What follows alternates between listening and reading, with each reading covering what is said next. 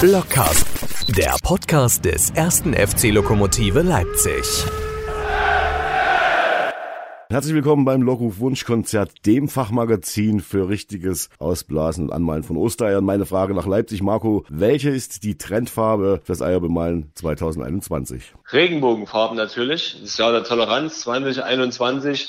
Äh, wir haben ganz viele Eier, die Regenbogenfarben sind. Aha. Ähm, Und sogar unser Plätzchen sind Regenbogenfarben dieses Jahr. Tatsächlich. Und, Mhm. äh, und jetzt ist ja, es ist ja Feiertag und oder Feiertage und äh, du kochst und backst ja für äh, deine ganzen Verwandten, Bekannten. Wie sieht's aktuell aus? Ja, aktuell sieht es eigentlich ganz gut aus. Wir wollen morgen äh, picknicken. Wir haben die Plätzchen für Ostern haben wir schon gebacken heute Mittag. Das passiert also während der Sendung nicht. Stattdessen werde ich mich heute an Scotch Eggs wagen. Und Thomas, du als Street Food Vorsitzender, äh, Europa, äh, Europarat Street Food Vorsitzender, kannst mir natürlich sofort sagen, was Scotch Eggs sind. Naja, nee, kann ich nicht. Es gibt ja verschiedene Varianten. Das wiederum kenne ich noch aus meiner Zeit beim äh, Guinness, bei der Guinness Tour. Da gab's ja die verrücktesten Dinge, wo die Iren immer gesagt haben, das kommt aus Schottland, die Schotten haben gesagt, kommt aus Irland. Also ich denke mal, es kommt aus der Richtung irgendwo.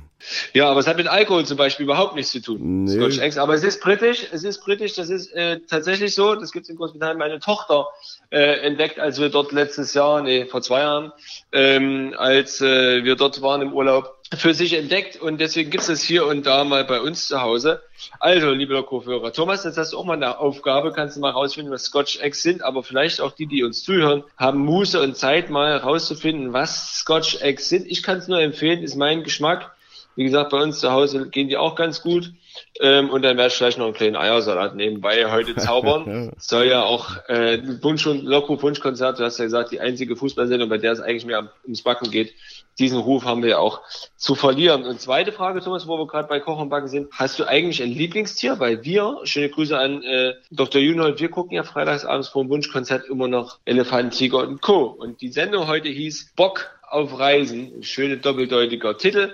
Und da dachte ich mir, der Thomas Franzke hat da bestimmt ein Lieblingstier. Und jetzt sagt nicht Hund, bitte. Naja, ne, gut, Katze, ja, also es gibt, ja, Lieblingstier. Also Hund, klar, äh, Katze, Pferde finde ich auch sehr, sehr schön. Also als Tiere. Und äh, von den ganzen Großtieren finde ich am schönsten eigentlich Elefanten, weil die so schön elefantisch sind. Ja, da sind wir äh, ziemlich genau auf einer Wellenlänge. Genau in der Abstufung hätte ich das auch tatsächlich gesagt. Meine Tochter ist ja so pferdeverrückt, dass ich um diese Tiere gar nicht mehr rumkomme. Aber da muss ich sagen, vor denen habe ich auch tatsächlich mehr Respekt als vor Elefanten. Bei Elefanten, glaube ich, wenn die ausholen, da hast du noch ungefähr drei Sekunden Zeit, um zu reagieren. Bei Pferden eher nicht so, wobei man ja selten an Elefanten nah rankommt. Aber ich hatte einen Freund, der ist mit dem Motorrad von Kenia bis nach Südafrika gefahren und die machten mal Pause äh, irgendwo in Afrika und Tja, mehr oder weniger neben denen liefen dann die Elefanten durch die Lichtung. Ähm, da guckst du auch nicht schlecht. Hm. Das ist, das ist so ein Erlebnis, wenn man irgendwann mal früh aufwacht, weil man nachts schlafen gegangen ist und nicht gewusst hat, wo man schläft im Freien. Und dann wachst du früh auf und hörst irgendwelche wilden Tiere schreien und denkst, Herr Jemine, und dann hast du dich halt in, in der Nähe von einem äh, Park zur Ruhe gelegt. Das sind Erlebnisse, kann ich ja vielleicht später mal erzählen. Oder du wohnst halt einfach im Harz. Oder du So. wohnst im Harz, da kommen dir auch eine ganze Menge wilde Tiere und wilde Menschen entgegen. Gemälde. Heute ist ja Karf ja. Kar Karfreitag, der konservative, des konservative Flügel des Lockruf-Wunsch-Konzerts, zu dem ich zum Beispiel gehöre, hat er gesagt, eigentlich können wir, können wir nicht senden. Thomas, du hast aber ein wunderschönes Argument da- dafür gehabt. Und meine Frage ist jetzt, Thomas, hast du denn aber auch Fisch gegessen zum Karfreitag? Hm, das werde ich noch tun. Ich habe noch gar nicht gegessen. Aber Fisch, äh, bei uns gibt's der, bei uns gibt's regelmäßig Fisch, ob Karfreitag oder nicht. Also kann durchaus passieren, dass es heute noch Fisch gibt. Aber morgen. Was mache ich? Ich Fall. mache Lockruf-Wunsch-Konzert und chille nebenbei Eier, Jonas. Sagst du bitte noch Hallo oder Tschüss? Sag Hallo. Sag Hallo. Nee, willst nicht. Schüchtern. Na dann raus aus der Sendung, wenn du nicht sagen kannst. Wir sind ja angewiesen auf Gäste, die was sagen, mein Schatz. Dann suchen wir uns, Was mache ich? Ich telefoniere und das ist das Rezept von den Eiern. Ohne auf dem Telefon.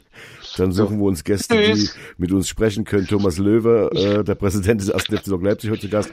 Heiko Malwitz, der Mediendirektor von Ostsport TV, die in Zukunft die Spiele in der laut. übertragen. Und Tschüss. Ja, tschüss. Tschüss. Ja. Und Jan Käfer noch, der Sportchef der Leipziger Zeitung und Streetwalker in Leipzig und so weiter und so weiter. Weißt du, was für mich die Schreckensmeldung der Woche war? Oh, äh, warte, warte, warte, Schreckensmeldung der Woche. Ähm, äh, Schreckensmeldung der Woche. Ähm, oh, da gibt's doch bestimmt irgendwas. Ist irgendein Influencer äh, Mm. oder so äh, rausgeflogen? Ach, Dieter Bohlen, ja, das war letzte Woche. Was Nee. könnte für dich die, die Schreckensmeldung der Woche gewesen sein? Für mich die Schreckensmeldung der. Woche. Nee, nee, für Nee, mich die was? Schreckensmeldung war, dass der Stahlpreis angezogen hat und die Feuertonne teurer wird. Das war die Schreckensmeldung Ah, ja. für mich. Da habe ich mir Aber so du hast ja überlegt, deine schon. Ja, denn dann schon? habe ich mir überlegt, könnte man die nicht aus Gold herstellen, weil der Goldpreis, der fällt doch gerade. Das wäre doch eine Alternative, oder? Und wir sind der erste FC Lok, also warum eigentlich nicht? Ja, da können wir den Könnten wir eigentlich mal fragen. Thomas Löwe vorschlagen jetzt an der Genau. Stelle. Da kann er sich schon mal, er hört ja meistens die ersten Minuten, wenn er nicht beschäftigt ist, zu. Da kann er sich jetzt schon mal eine Antwort auf diese Frage überlegen, tatsächlich. Es gibt heute für alle Hörer, die es noch nicht wissen, eigentlich alle, äh, die, Leist die große Leistungskontrolle. das heißt, der Lehrer wird geprüft und das Ganze nach dem letzten Gast heute. Da werden dir die, Fra die Fragen kriegst du nach dem äh, Thomas Löwe Interview, kriegst du dann die Fragen gestellt, drei Fragen. Und du bist natürlich darauf angewiesen, dass dir die Hörer zuarbeiten, weil ich glaube nicht, dass du die Fragen einfach aus dem Hut oder aus deinem Buch, was du geschrieben hast, rauslesen kannst. Vielleicht ja doch.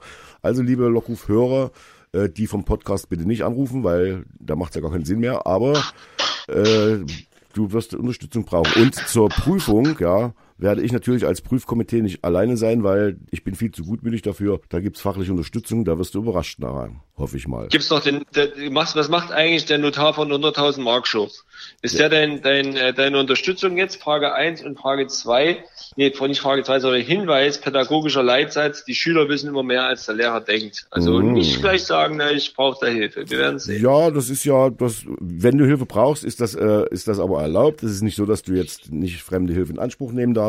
Wichtig ist nur, dass du die Leistungskontrolle bestehst. Das werden drei Fragen sein. Zwei davon solltest du beantworten. Und wenn du das tust, dann hast du Ostern die Leistungskontrolle So, bestanden. und wenn ich sie nicht bestehe, bin ich raus aus dem Wunschkonzert. Nee, das geht ja nicht. Aber dann, ja, dann musst du nachsitzen. Irgendwas fällt uns da schon ein. Ja. Nachsitzen, das klingt, das klingt sehr reizvoll auf jeden Fall. Gut, dann apropos Nachsitzen, der Thomas Löwe wird sicherlich warten, dass wir anrufen, ist schon 20.10 Uhr. Ja, dann tun wir Dann wollen wir ihn nicht länger warten lassen, oder? Genau, bis da ein bisschen Musik. Das Loco-Wunschkonzert, unser erster Gast, wie an jeden Freitag, der Präsident des ersten FC Lok Leipzig, Thomas Löwe. Schönen guten Abend. Ja, schönen guten Abend zusammen. Hallo. Perfekt, wie das klappt. Herrlich, als wenn du es äh, schon seit Jahren machen würdest, Thomas. Sag mal, äh, Thomas Löwe, herzlich willkommen. Ähm, was macht der Kater, was macht die Inneneinrichtung des Arbeitszimmers und was macht deine Frau? An Ostern. Ja, na, der Kater, der ist noch unterwegs. Jetzt ist gerade Paarungszeit. Da kommt er immer ein bisschen später. Hm. Und da hat er andere Sachen zu tun. Da interessiert er sich nicht so sehr für das Lockruf-Wunschkonzert. Mhm. Und äh, Mhm. ja, was macht meine Frau? Ich denke, die sitzt jetzt oben auf der Couch. Und äh, ja, wir waren heute einen schönen Tag miteinander verbracht. Waren, waren spazieren, haben die Schwiegermutti aus dem betreuten Sohn abgeholt. Und ja, sind vor einer Stunde wieder rein. Mhm. Ja, das klingt ja eigentlich ganz, ganz gut. Ist der Karfreitag auch beim 1. FC Lok ein eher ruhiger Tag oder war das Zufall, dass ausgerechnet heute Zeit war für den Ausflug? Naja, heute Freitage, Ostern, äh, da ist jetzt nicht allzu viel. Wir beobachten das natürlich alles, die, ja, was den Pokal betrifft, äh, da wird übers Wochenende äh, weiter diskutiert, aber äh, ich denke über die Feiertage, das sollte auch für die Verantwortlichen bei Lok äh, mal Ruhe sein. Also das heißt, es ist noch keine Entscheidung gefallen, was oder wie die Pokalspiele äh, ausgetragen werden. Das ist noch nicht entschieden. Das ist noch nicht entschieden. Da hatte sich ja bis jetzt äh, eine Arbeitsgruppe gebildet. Da hatten, äh, wurde ja am, am vergangenen Montag gab es ja dort die Videokonferenz. Wir hatten ja als äh, die fünf Regionalligisten hatten wir ähm, ja bereits einen Vorschlag gemacht, wie wie es gehen könnte. Der stieß natürlich bei den, oder nicht natürlich, der stieß bei den kleineren Vereinen äh, auf wenig Gegenliebe, weil man äh, die Pokalspiele gerne selbst äh, bestritten hätte. Ich kann diesen Frust äh, zu 100 Prozent nachvollziehen. Äh, wir müssen ja den drei Bundesligen auch äh, äh, zugucken seit Oktober tatenlos und äh, das ist ja auch für uns äh, eine schreckliche Situation. Aber da ist natürlich jetzt der Verband und äh, die noch im Wettbewerb befindlichen Regionalligisten und Drittligisten äh, die falsche Adresse für den, ähm, ja, für die Unzufriedenheit, so will ich es mal nennen. Jetzt geht es ganz einfach darum, den Wettbewerb bis zum 29.05. hier sportlich zu entscheiden und da dürfen halt nur Mannschaften ab der Regionalliga teilnehmen. Das ist nicht äh, oder das ist äh, nicht die Entscheidung des äh, Verbandes, sondern der Politik und ich hoffe, dass die gebildete Arbeitsgruppe äh, über Ostern jetzt einen tragfähigen äh, Vorschlag erarbeitet und äh, ja, dass äh, das dann nächste Woche, dass wir dann nächste Woche wissen, wie es dann im Pokal weitergeht. Ja, ich habe heute nochmal mit Martin Miet drüber gesprochen, also es sieht da gar nicht so schlecht aus. Also wir denken, dass, ähm, dass wir da nächste Woche äh, wissen, wie es weitergeht und äh, wir gehen noch fest davon aus, dass der äh, Pokal zu Ende gespielt wird. Hm. Kann es sein, dass, äh, dass es dann diese Einigung letztlich nur, äh, dass bei der Einigung nur ums Geld geht, weil gespielt werden kann nicht. Also geht da, soweit ich das in der Presse mitgenommen, mitbekommen habe, eigentlich nur, nur um die Frage, wie viel Kohle zur Entschädigung kriegen die Mannschaften unter der vierten Liga. Das ist korrekt. Ne? Also ich sag mal, die, die Vereine unterhalb der vierten Liga haben natürlich dort nochmal ihre Unzufriedenheit zum Ausdruck gebracht. Ja, über die Situation. Ja, aber wie ich schon sagte, das ist jetzt, äh, kann man nun den, äh, den Regionalligisten und den Drittligisten und auch dem Verband nicht, nicht vorwerfen. Das ist eine Entscheidung ja. der Politik. Und wie du jetzt schon sagst, jetzt äh, geht es dann äh, bestimmt nochmal um das äh, Geld über, äh, über Ostern. Äh, wie werden die kleineren Vereine äh, dort noch entsprechend entschädigt, äh, dass da noch, äh, ja, dass sie diesem Vorschlag oder einen Vorschlag, der jetzt noch erarbeitet wird, dann am Ende zustimmen. Der, aus Erfurt ja. hört man ja, dass die äh, Erfurter jetzt unbedingt anschieben wollen, dass so eine Art Turnier um den Aufstieg in die Regionalliga gespielt wird. Das heißt, dann würden sie ja doch spielen. Die Verantwortlichen der Oberliga und der Regionalliga sprechen die miteinander, stimmen die sich da ab. Es wäre dann Wahnsinn, wenn die nicht einen Pokal spielen dürfen, aber dann ein Turnier spielen um Aufstieg. Das wäre auch Quatsch, oder? Naja, was, äh, was dort die Entscheidung der Oberliga betrifft, äh, da haben jetzt die Regionalligisten eher weniger damit zu tun. Das ist äh, eine Sache des Verbandes, des MOV. Äh, das muss er dort mit den Oberligisten klären. Ich denke, da finden ja ähnliche äh, Videokonferenzen statt, wie das bei der bei den Regionalligisten auch gewesen ist. Und äh, wie da eine Entscheidung zum Schluss äh, fällt, da muss dann sicher äh, der Verband mit seiner Autorität dann irgendwann sicher mal eine Entscheidung äh, treffen. Ja, es ist, ist ja ganz klar, dass dort äh, jeder Verein letztendlich die Variante haben möchte, die ihm mehr nützt. Ja, aber Logisch. da muss, äh, da muss der Verband dann letztendlich mal mit seiner Autorität ein Machtwort letztendlich sprechen, wie er das bei der Regionalliga auch tun musste, ja, oder im, im letzten Jahr machen musste. Ja, das ist, äh, ich finde, Demokratie ist sicher ganz schön, wenn man da jeder Verein fragt, äh, was er denn für Vorschläge hat, aber ja, letztendlich muss der Verband die Entscheidung treffen. Hm, hm. Gut, so ja. viel zu dem Thema. Äh, was mich die Woche noch, warte mal, was ja, mich die Woche beschäftigt hat, äh, ich das nämlich vergesse in meinem hohen Alter, da gab es ja die Fotos aus dem Bruno und den wunderschönen Graben. Da habe ich sofort die Erinnerung gehabt an das alte Zentralstadion. Da gab es ja auch so einen Graben ums Spielfeld. Aber der, den es jetzt im Bruno gibt, der sieht ja schon mal richtig martialisch aus. Der wird ja hoffentlich wieder zugeschüttet, oder?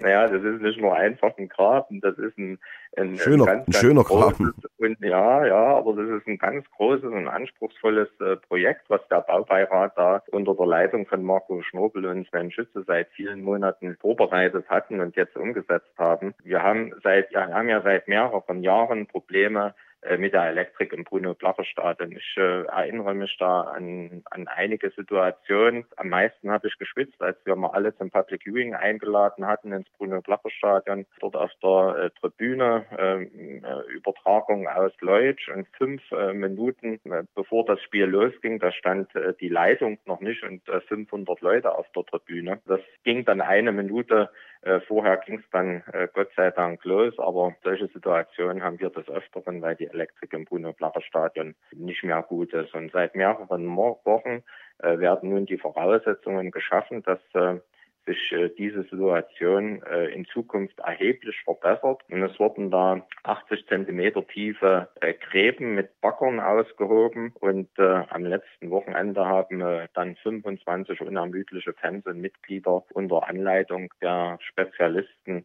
circa 3000 Meter äh, Elektrokabel verlegt. Also das ist eine, eine Riesenleistung, äh, was da gebracht wurde, erbracht wurde. Und in den nächsten Wochen erfolgt nun die Anbindung an die entsprechenden Schnittstellen. Und damit ist in Zukunft dann eine hochwertige Elektroanbindung für die Medien, wie zum Beispiel die, die Brandmeldeanlage oder die Beschallungsanlage, aber eben auch die Videotechnik möglich. Äh, die Videotechnik, wenn wir dann äh, doch mal in den Genuss kommen, in der dritten Liga dann irgendwann mitspielen zu können, äh, dort ist es ja eine eine Vorgabe, dass jeder Zuschauer im Stadion durch Videotechnik erkennbar ist. Und auch da schaffen wir jetzt schon die Voraussetzungen. Aber auch äh, übertragende Medien. Ihr habt heute den Heiko Malwitz zu Gast von Ostsport äh, TV. Auch diese Medien werden es einfach haben, dann letztendlich alles anschließen zu können. Und äh, das Ganze ist für mich ein absolut beeindruckendes Projekt im Wert von insgesamt über 50.000 Euro, welches komplett durch Spender befreundete Unternehmen und eben auch die, die Intelligenz und den Fleiß unserer Mitglieder und äh, Fans dort umgesetzt wurde. Und das äh, ist auch noch ein, ein, ganz wichtiger Punkt. Dem Verein sind da keinerlei äh, Kosten entstanden. Das ist ein, ein riesiges und ein tolles Engagement, was da stattgefunden hat. Da hätte doch der Trainer sagen können, Jungs, wir machen heute mal eine spezielle Einheit. Heute gibt's mal was ganz anderes, eine ganz andere Bewegungstherapie. Jeder kriegt einen Spaten und los geht's. Naja gut, also wir hatten eine bisschen Abwechslung. Ja. wir hatten das im letzten Sommer mal äh, probiert. Also äh, Fans hatten dort äh, versucht, mit, äh, mit Spaten anzugreifen. Also das ist man im Infield des Bruno Blacher Stadions ist der Boden wirklich sehr, sehr hart und da waren wir froh, dass wir jetzt die Bagger dort zur Verfügung hatten. Habt ihr wenigstens was Wertvolles ja. gefunden, so wie die Archäologen mal was finden? Habt ihr irgendwas ausgraben können? Der erste der Handschuh vom ersten Torwart, der da gespielt hat, irgendwas Spannendes? wir haben, äh, wir haben leider, also die Jungs, die es gemacht haben, die haben leider nichts gefunden. Na, hm. ein, ein Kabel haben sie gefunden, was, äh, was dann äh, eben jetzt äh, dann kaputt ist. Aber ansonsten, da, ansonsten ist da nichts gefunden worden. Nicht, nicht schlecht, muss ich sagen, und vor allem was möglich ist, 50.000 Euro, die einfach mal ähm, durch Spender zusammengekommen sind. Und da denkt man, na ja, Mirko Linke könnte ich eigentlich wirklich auch mal besser jetzt verstehen, was kann man denn da machen, aber dass es so umfangreich ist und auch so viel, ähm, sage ich mal, äh, Anknüpfungspunkte für die Zukunft bringt, das hätte man jetzt auch nicht äh, erwartet, also ich zumindest nicht. Das ist schon eine tolle Sache. Gibt es eine Firma oder irgendjemanden, also gut, vom Baubeirat hat schon Namen genannt, aber gibt es Firmen, die wir da besonders noch hervorheben sollten? Naja, wir, wir werden da nochmal, wenn das, äh, wenn das Projekt äh, abgeschlossen ist, wie gesagt, jetzt äh, arbeiten wir dort noch an die Schnittstellen an. Äh, da werden wir nochmal einen Post machen, wo wir uns äh, bei allen Firmen, äh, die damit geholfen haben und auch bei allen ja, Spezialisten, die dort mit ihrer Kompetenz ja, zur Stelle waren, nochmal bedanken. Und ich, ich will da jetzt keine Firma nennen, weil äh, am Ende vergisst man eine und äh, der ist dann traurig. Ja. Wir wir machen da noch einen zusammenhängenden Post, äh, wo dann äh, nochmal allen Danke gesagt wurde. Ähm, also es hat eben keine, du hattest jetzt gesagt, es hat 50.000 Euro gekostet. Also es sind da keine 50.000 Euro geflossen. Es ist eine Gesamtmaßnahme, wenn mhm. man mit einbezieht, die sich zwischen 50 und 100.000 Euro bewegt und die wir halt jetzt bloß umsetzen konnten, weil eben ganz viele Menschen nicht nur mitgeholfen haben, sondern weil wir eben auch ganz viel Kompetenz im Verein haben, ehrenamtliche Kompetenz, die das eben auch ausführen kann. Diese Woche gab es ja die ersten Befragungen, die erste Befragung bei diesem Forschungsprojekt von der Universität äh, Bayreuth. Und eine Frage war, ob es denn überhaupt in der gesamten Corona-Krise ein was rauszuheben gibt, was vielleicht ein Vorteil sein könnte. Und da habe ich gesagt, ja, vielleicht, dass man so ein bisschen äh, ungebremst bauen kann. Jetzt meine Frage, wenn morgen entschieden wird, ja, wir dürfen spielen, Pokal, kriegen wir denn das Stadion äh, auf die Schnelle dann Spiel fertig? Ja, also wir werden jetzt auch bald wieder ein Freundschaftsspiel im Bruno Blacher Stadion haben und äh, da ist das äh, natürlich alles bereit, dass wir äh, ordentlich spielen kann, können. Also die, die Bespielbarkeit des äh, Bruno Blacher Stadions, egal was wir gemacht haben, ob wir, äh, wo, egal wo wir saniert haben, also hätte der NOFV gesagt, äh, in drei oder vier Tagen geht's los, das Bruno Blacher Stadion wäre immer einsatzbereit gewesen. Und das, ähm, das steht nicht zur Diskussion. Also wenn, wenn äh, du hattest gerade gesagt, diese, dass diese Forschung dort gemacht wurde, was, äh, was ist gut an Corona gewesen? Also ich würde es ein bisschen anders ausdrücken, nicht, dass wir bauen konnten, ja, das konnten wir auch, das hätten wir aber auch so gemacht, sondern ich würde sagen, so der ganze, der ganze Verein äh, sind alle Fans, Sponsoren, Unterstützer, Mitglieder sind alle ein Stück weit zusammengerückt. Und es war auch eine äh, ganz tolle Atmosphäre. Ich bin auch dort gewesen bei dem Arbeits Einsatz. Letzte Woche bin ich zwei Stunden dabei gewesen im Stadion. Es war auch so eine, eine ganz tolle Atmosphäre untereinander. Die, die Fans, die Mitglieder freuen sich einfach, was, äh, was für ihren Verein tun zu können. Die lieben mhm. ihren, ihren Verein, die lieben ihr Wohnzimmer und ähm, die sehnen sich äh, wirklich danach wieder, endlich wieder in, ins Bruno kommen zu können und ihre Mannschaft äh, dort äh, anfeuern und überhaupt spielen sehen zu können. Es ist, es ist eine unwahrscheinliche Sehnsucht, die da zu spüren. Also wie wir insgesamt zusammengerückt sind in der in der Mitgliedschaft als äh, die, die vielen Sponsoren, die einfach so weiter bezahlen, ohne dass sie eigentlich eine, eine richtig tolle Leistung dafür kriegen, weil wir eben nicht spielen dürfen. Das ist wirklich unwahrscheinlich. Und dieses Zusammenrücken jetzt hier in dieser Krise, die Spendenaktionen und so weiter, die hatte ich jetzt gar nicht mit erwähnt, aber die spielen da natürlich auch mit rein. Das würde ich eigentlich als diesen, ja, das, das, das ist eigentlich für mich bei Lok dieses Wunder von Corona und äh, mhm. wie wir das als Verein gemeistert haben, das, da können wir wirklich stolz drauf sein. Ja, du wirst ja auch noch Teil dieses, dieses äh, Forschungsvorgangs da sein.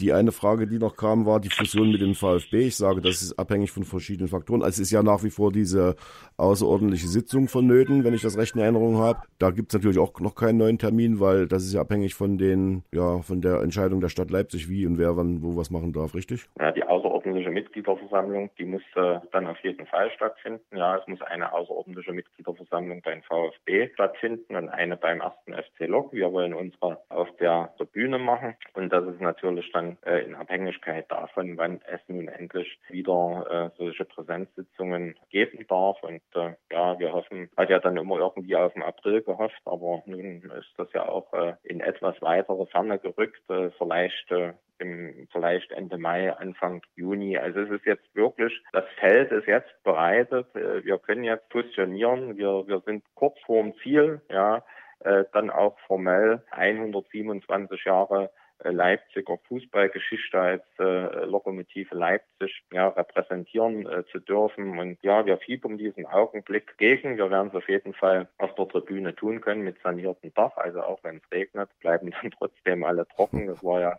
äh, mit dem alten Dach äh, nicht auf jedem Platz so. Und also wir, wir fiebern dem Augenblick entgegen. Also.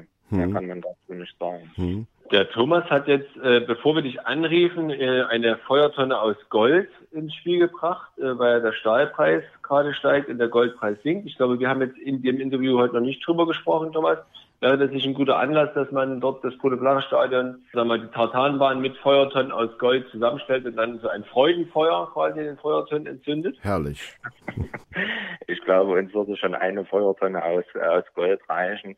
Und wir könnten den Etat wahrscheinlich dann der ersten Mannschaft verdoppeln und äh, die ein oder andere Baumaßnahme dann zusätzlich noch ausführen. Also ja, also mit dem mit dem an den Goldpreis koppeln, also ich glaube, dass äh, da würden die Feuertonnen jetzt nicht mehr so gut gehen. Aber ich, aber ich freue mich, dass du jetzt gesagt hast, wenn wir den, die Tonne nehmen würden, könnten wir den Etat verdoppeln. Jetzt rechnen natürlich die Experten sofort aus. Was wiegt so eine Feuertonne? Die Hälfte davon ist der Etat dann von, kostet das ganz schlau. Ja, André Schmidt hat schon einen Taschenrechner aufgelegt. Schöne Grüße an der Stelle. André Schmidt. Was ich mich frage, könnte nicht jemand, könnte nicht der VfB Leipzig die Feuertonne aus Gold bezahlen? Ich meine, dass, dass der, dieser Verein, ich meine, das ist jetzt suffisant, aber dass der VfB hat doch eh immer Schulden gehabt, da kommt es da jetzt auch nicht mehr drauf Kurz vor dem Umschlag.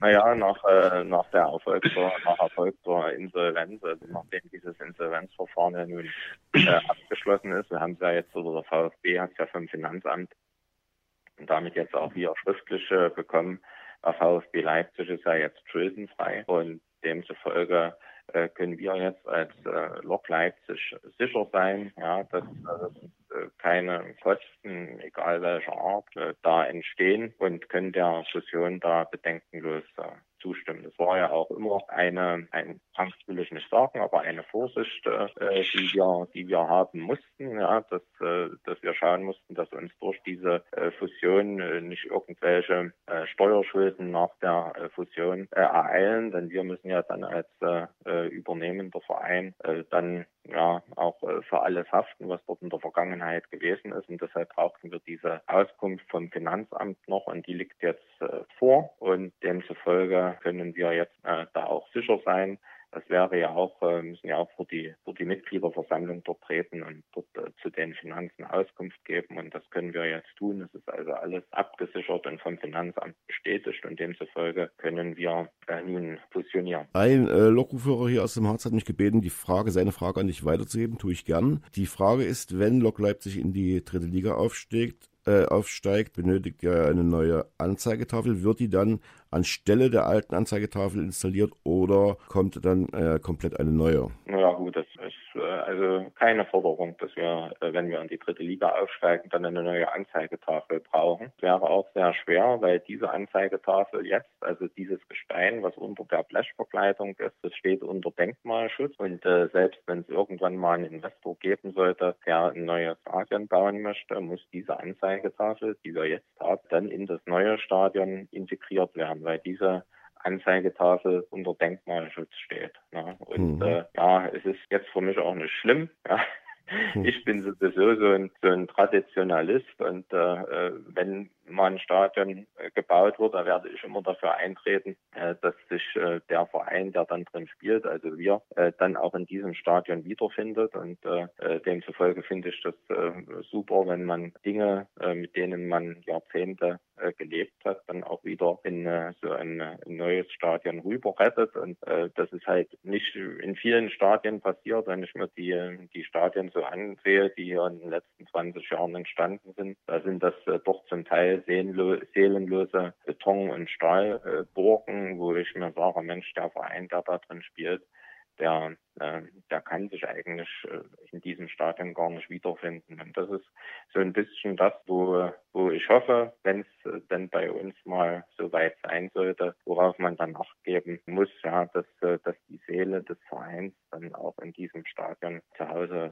ist. Ja. Sag mal, Thomas, ich habe jetzt den Überblick verloren. Darf unser Nachwuchs jetzt eigentlich trainieren oder darf er nicht mehr trainieren ab dieser Woche, ab nächster Woche?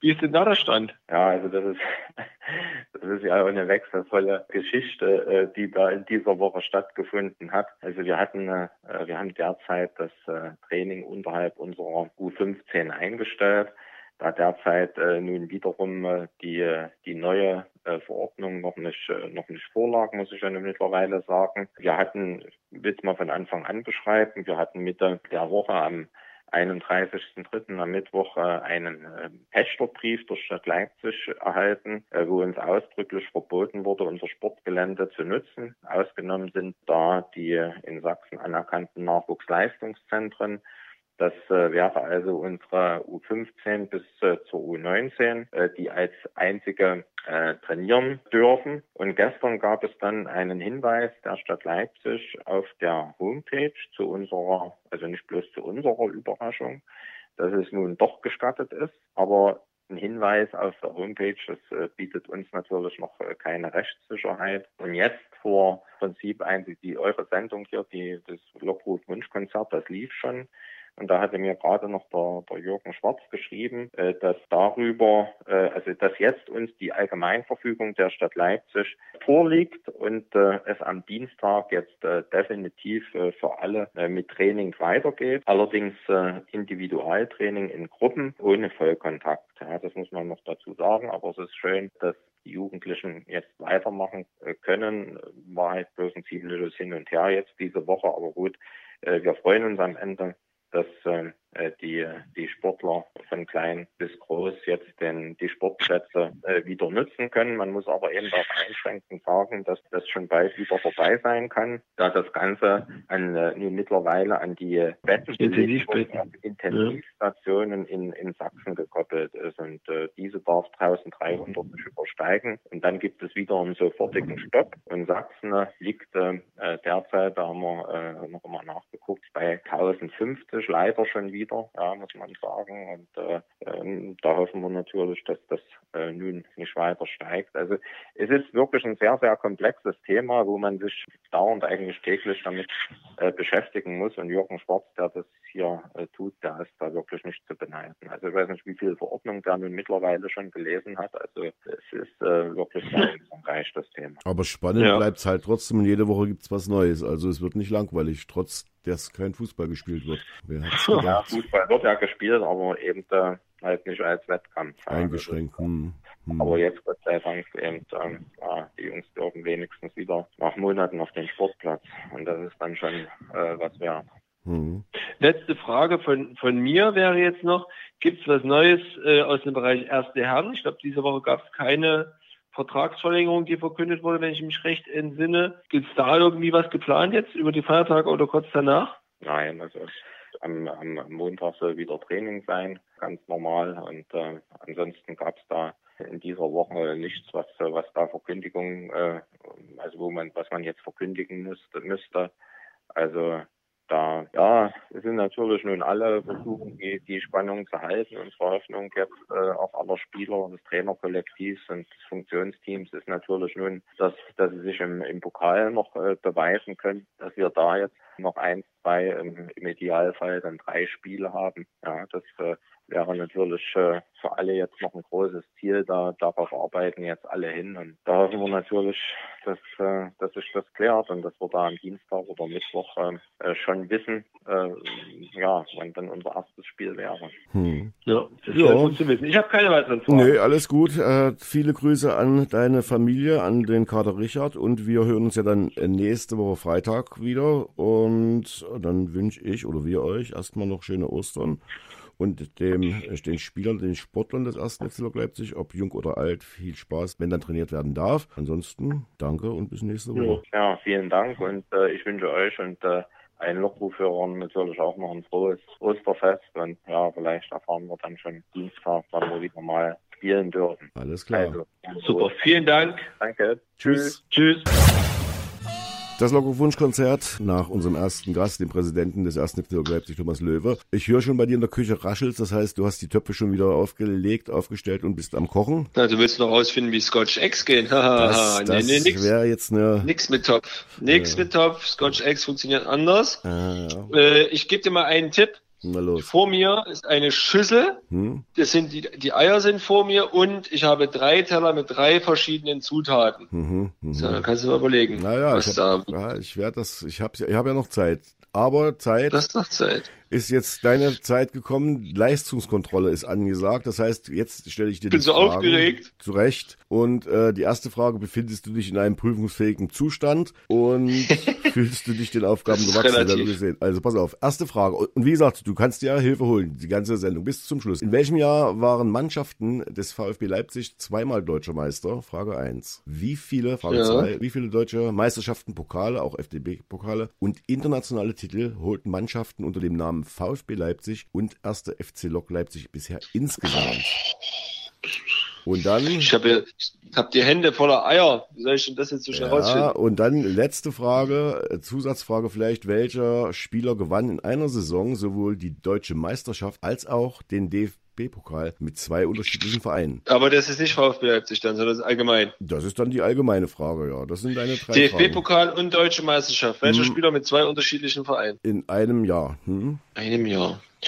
Tja. Was fast nicht Thomas möglich ist, aber. Also, die erste Frage war, in welchem Jahr wurden zwei Mannschaften des VfB Leipzig Deutscher Meister? Nee, in welchem Jahr waren Mannschaften des VfB Leipzig zweimal deutscher Meister, Fußballmeister? Ja, das ist doch dasselbe. Na, in welchem ja, Jahr ja. waren Mannschaften? Also Mannschaften ist mehr als zwei, sozusagen, wolltest du mir jetzt nicht Naja, ja, oder die Mannschaft des VfB Leipzig, könnte man auch sagen. Ja, doch. So, dann gibt es wie viele deutsche Meisterschaften, äh, Pokale, FDG, FDGB-Pokal, internationale Titel holten Mannschaften unter dem Namen VfB Leipzig und 1. FC Leipzig. Aber nur Fußballmannschaften. Aber richtig, nur Fußballmannschaften. Nur Fußballmannschaften. Ja, okay, die Handballmannschaft spielt da keine Rolle. Nee, okay, nee. Mhm. Mhm. Und dann, äh, wie gesagt, gesagt, letzte Frage, dritte Frage, welcher Spieler gewann äh, in einer Saison sowohl die deutsche Meisterschaft als auch den DFB-Pokal mit zwei unterschiedlichen Vereinen? Das ist deine Aufgabe. Die kannst du dann mit Hilfe natürlich deiner Freunde, Bekannten und Verwandten äh, bis zum Schluss äh, lösen. Und wenn nicht, ja, dann hast du nicht gelöst. Ja. So einfach ist es. Und dann fliege ich raus aus dem Lokofunschkonzert. Nee, dann ist nee, ja vielleicht Heiko nee. Malwitz der nächste macht Heiko, macht Heiko Malwitz dann Wunschkonzert bei uns.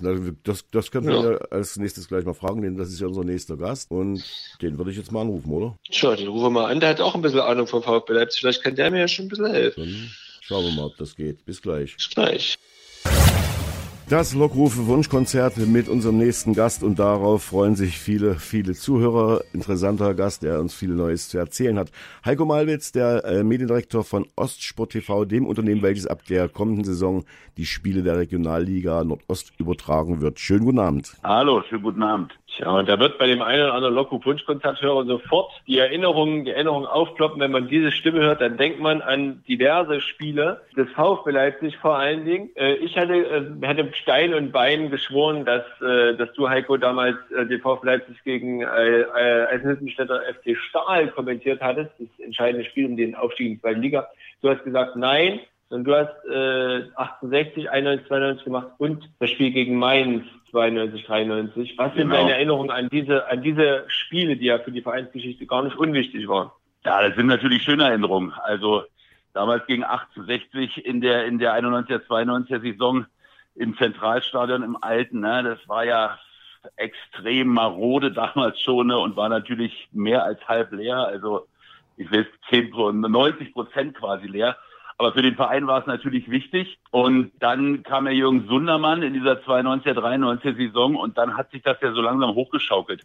Da hatte ja Leipzig äh, niemand als Aufstiegsfavorit auf der Rechnung. Und das ging von Spiel zu Spiel mit Bernd Hopsch, damals Jürgen Riesche, Dirk Anders, Kischko im Tor, Kracht und so weiter. Edmond und dann wurde ja der Bernd Hopsch verkauft zur Winterpause und dann haben im Prinzip alle gesagt, na das war's jetzt mit dem Aufstieg und dann haben die das durchgezogen, die Jungs und also noch wichtig, Mainz war ja damals ein Underdog, ja. Jürgen Klopp spielte damals ja noch mit bei Mainz. Dass man die zu Hause schlägt, war eigentlich klar. Das vorletzte Spiel war eigentlich das, das Dramatische, ne, bei Waldhof Mannheim. Die waren ran bis auf einen Punkt, also man durfte da auf keinen Fall verlieren. Und ich weiß noch, im Stadion in Mannheim strömender Regen und zwei oder ein Platzverweis. Gabriel, glaube ich, Kischko hat gehalten wie ein Weltmeister. Und damit war dann im Prinzip klar, das wird jetzt reichen. Das war, ähm, ja, das war ein super, super tolles Erlebnis für mich als Reporter. Jetzt meine erste Frage. Jeder Sportkommentator in der Regionalliga, der das übertragen darf, träumt davon, einmal bei Sky oder äh, über die Champions League, also über die Bundesliga zu berichten. Wie kommt man jetzt als Sky-Kommentator dazu, von der vierten Liga zu träumen? Ja, das ist wirklich eine gute Frage. Ähm, das ist äh, natürlich eine andere Geschichte für mich, weil es ja äh, nicht mein alleiniges Projekt, aber mit mein Projekt ist. Ne? Mit Robert Karenke, dem Anwalt aus Berlin, guter Freund von mir, äh, hatten wir überlegt, das hat sich ja schon so ein bisschen rumgesprochen innerhalb der Liga, wie das zustande kam, dass es so eine erst so eine fixe Idee war, die dann irgendwie konkret wurde. Und äh, dann haben wir gesagt, irgendwie, ähm, das lässt sich stemmen für uns und das machen wir. Und damit war für mich natürlich klar, also Robert ist Anwalt, der kümmert sich um, um die Verträge und um die Zahlen und um das Geld. Und ich bin Fußballkommentator und kümmere mich mhm. halt um die fernsehtechnischen Geschichten und um die Redaktion natürlich und um die Öffentlichkeitsarbeit.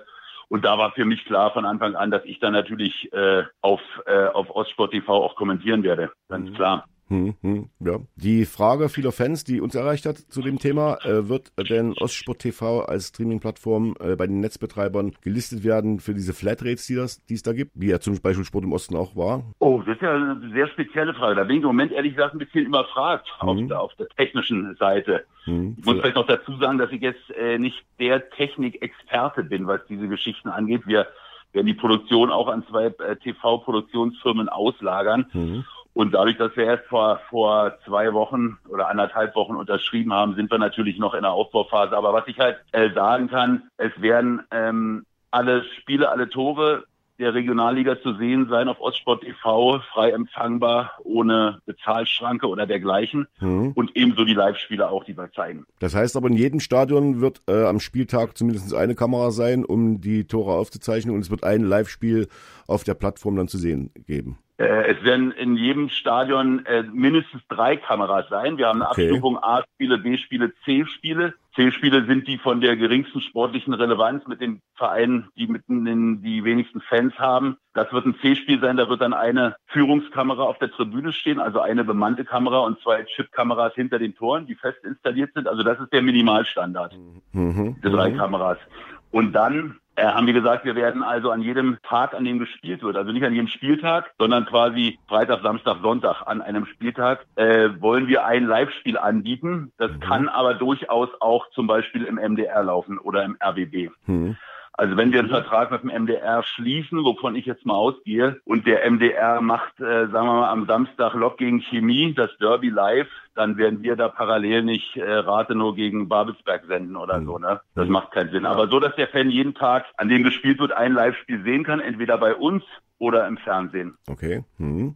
Ja. Ähm, was ich noch fragen wollte, äh, wenn jeder in jeder Kam in jedem, in jedem Stadion eine Kamera ist und zwei hinterm Tor, dann ist auch eher ein Kommentator dann auch dabei. Kriegt man dann SMS oder, oder WhatsApp-Nachricht von ehemaligen Kollegen, die gesagt Mensch, du nimmst uns hier unser, unser, unser Produkt weg vom MDR oder du hast jetzt das Produkt bekommen, kannst du mich auch als, als Moderator übernehmen oder wie seid ihr als, als Ostsport TV organisiert, dass ihr auch das entsprechend abdeckt durch, durch Moderatoren und Kommentatoren, besser gesagt? Also wir haben in jedem Falle äh, Kommentatoren bei den Live-Spielen. Ja, da werden wir also Live-Kommentatoren haben. Das werde ich machen, haben wir ja schon besprochen. Mhm. Äh, sicherlich nicht alle Spiele, aber doch viele Spiele. Und da werden wir auf alle Fälle noch Verstärkung brauchen. Also noch ein, zwei, drei, äh, maximal drei Leute würde ich mal über den Daumen peilen, die das auch noch machen müssen und können müssen, Live-Kommentar. Bei den anderen Spielen, äh, da sind wir, wie gesagt, noch gerade in der Aufbauphase. Das kann also gut sein, dass äh, wenn wir jemanden haben, wir sind halt ein, ein junges Unternehmen, gerade gegründetes Start-up und wir können uns jetzt nicht über eine Überdeckung freuen. Ne? Also klar ist,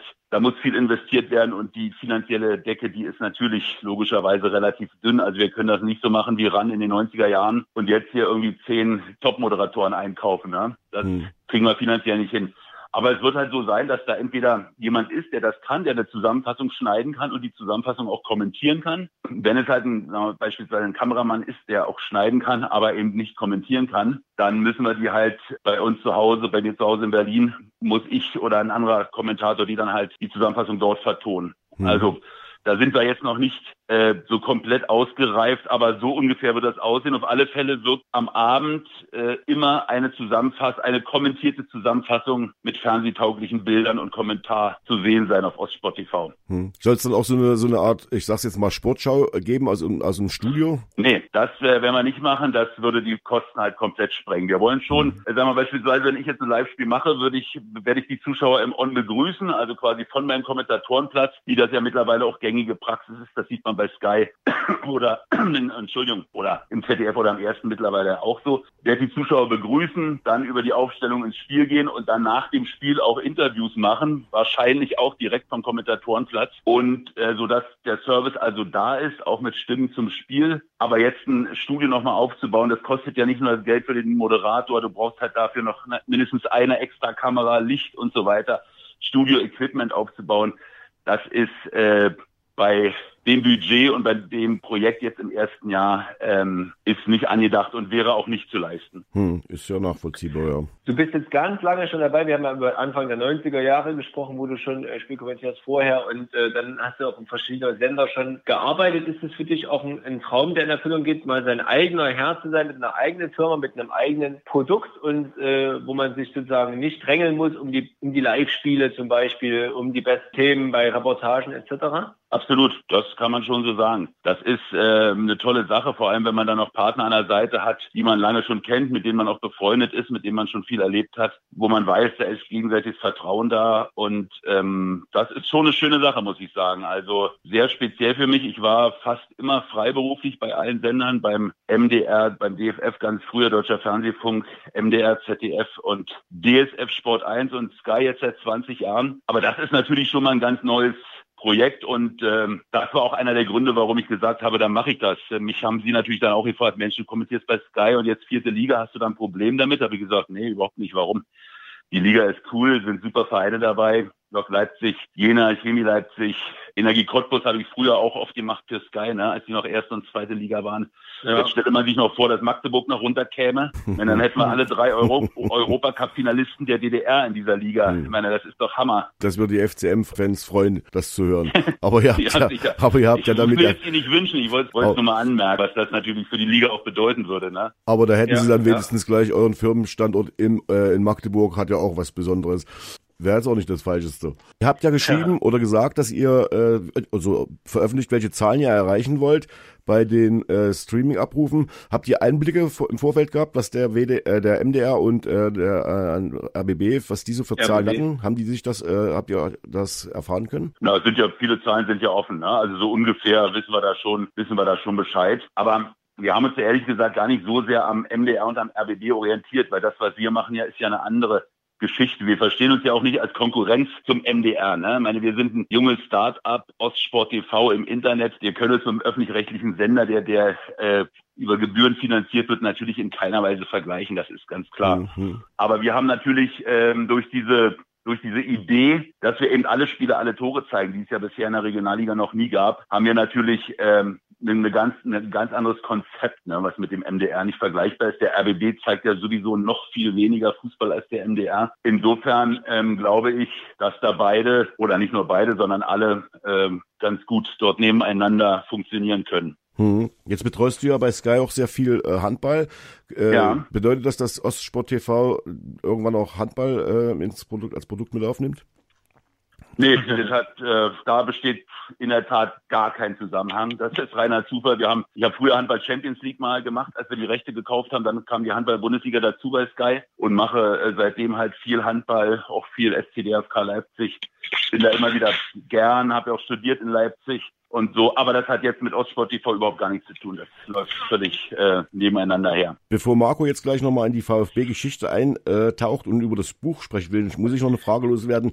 Ist man, wenn man aus Potsdam kommt, eigentlich automatisch Fan von Frauenfußball oder ist Turbine dann doch eher der Grund, warum man sich südwestlich seiner Heimatstadt äh, den FCM als Fan anschließt? Ich erzähle euch jetzt mal ein Geheimnis, ja? Jawohl. Oh, bin ich gespannt. Ich habe ja bei Turbine Potsdam gespielt acht Jahre lang im Tor. Aha. Also von der, von der D bis zur A-Jugend bis 18, dann musste ich zur Armee. Okay. Mhm. Und äh, auf dem roten Schotter, die hatten einen super tollen Rasenplatz. Da durften wir aber nie rauf. Ne? Nur einmal im Jahr durften wir da drauf spielen. Die haben immer auf dem roten Schotter daneben trainiert und gespielt. Kannst du dir vorstellen, als Torwart könnt ihr euch vorstellen, ist das die, Schön, ne? Die Knie, und ja. Damals schon Trainer äh, der Frauen war Bernd Schröder. Mhm. Der, ja. der war da fest angestellt, der war immer da. Der hat dann auch uns manchmal trainiert im Sommer, wenn wir im August angefangen haben und unser Trainer war noch im Urlaub oder so, dann hat Bernd Schröder uns trainiert. Und ja. ähm, wenn der dann seine Frauen zur besten Ermittlung das hieß ja in der DDR Bestenermittlung, gab ja keine ja. Meisterschaft, ne? War so ein Fünferturnier. Ja. Dann haben die quasi immer so eine Woche davor jeden Tag trainiert und die hatten irgendwie nur eine Torfrau. Dann hat er mich manchmal rübergeholt und ich musste da mittrainieren. Ja, also, da kannst du dir vorstellen, da kannst du dir dann immer beim ersten Gegentor schöne Sachen anhören. Das ja, war, aber es war, äh, das war ganz, war ganz interessant. Aber insofern habe ich natürlich äh, schon eine besondere Beziehung dazu, obwohl ich äh, jetzt da nie Fan oder dergleichen war. Nee, ich habe tatsächlich als Kind hat mich mein Vater zu Motor Babelsberg mitgenommen, jetzt SV Babelsberg 03. Die sind ja auch in der Staffel in der Regionalliga Nordost drin. Richtig. Ja, und ähm, als Teenager da war ich dann äh, in der Fankurve bei Stahl Brandenburg. Die mhm. sind ja leider äh, in der Versenkung verschwunden, sehr, sehr tief. Aber das waren die Zeiten, haben auch gegen Lok, kann ich mich entsinnen, an Spiel in einem völlig überfüllten Zug mit, mit, mit Hunderten von Lok-Fans von Brandenburg dann Richtung äh, Richtung, weiß ich nicht mehr in welche Richtung, auf alle Fälle Richtung Potsdam wahrscheinlich zurück. Das waren, das waren auch schöne Zeiten. Stadion am Quenz. Stadion am Quenz, genau. Stahlfeuer war der Schlachtruf und äh, ja. das war dann quasi, waren die, waren die Fanzeiten.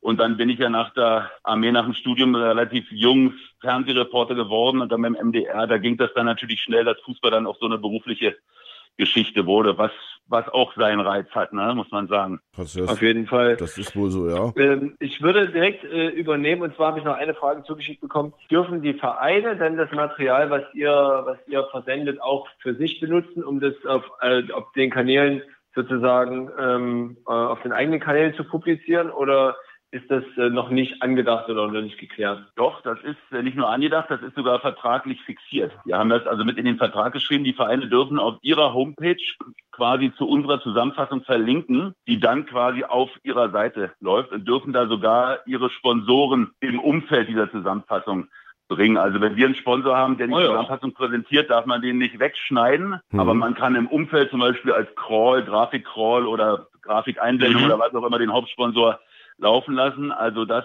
äh, wird in jedem Falle so sein. Das klingt alles sehr, sehr gut. Wir freuen uns drauf. Gab es jetzt auch irgendwelche Stimmen, die gesagt haben, ah, sind wir skeptisch und wenn ja, warum? Äh, ehrlich gesagt, eigentlich noch nicht. Ich hatte jetzt relativ viel Kontakt. Mich haben viele ehemalige Kollegen schon angerufen und äh, auch Klaus Dietze beispielsweise, früher Manager mhm. beim VfB Leipzig. Mhm.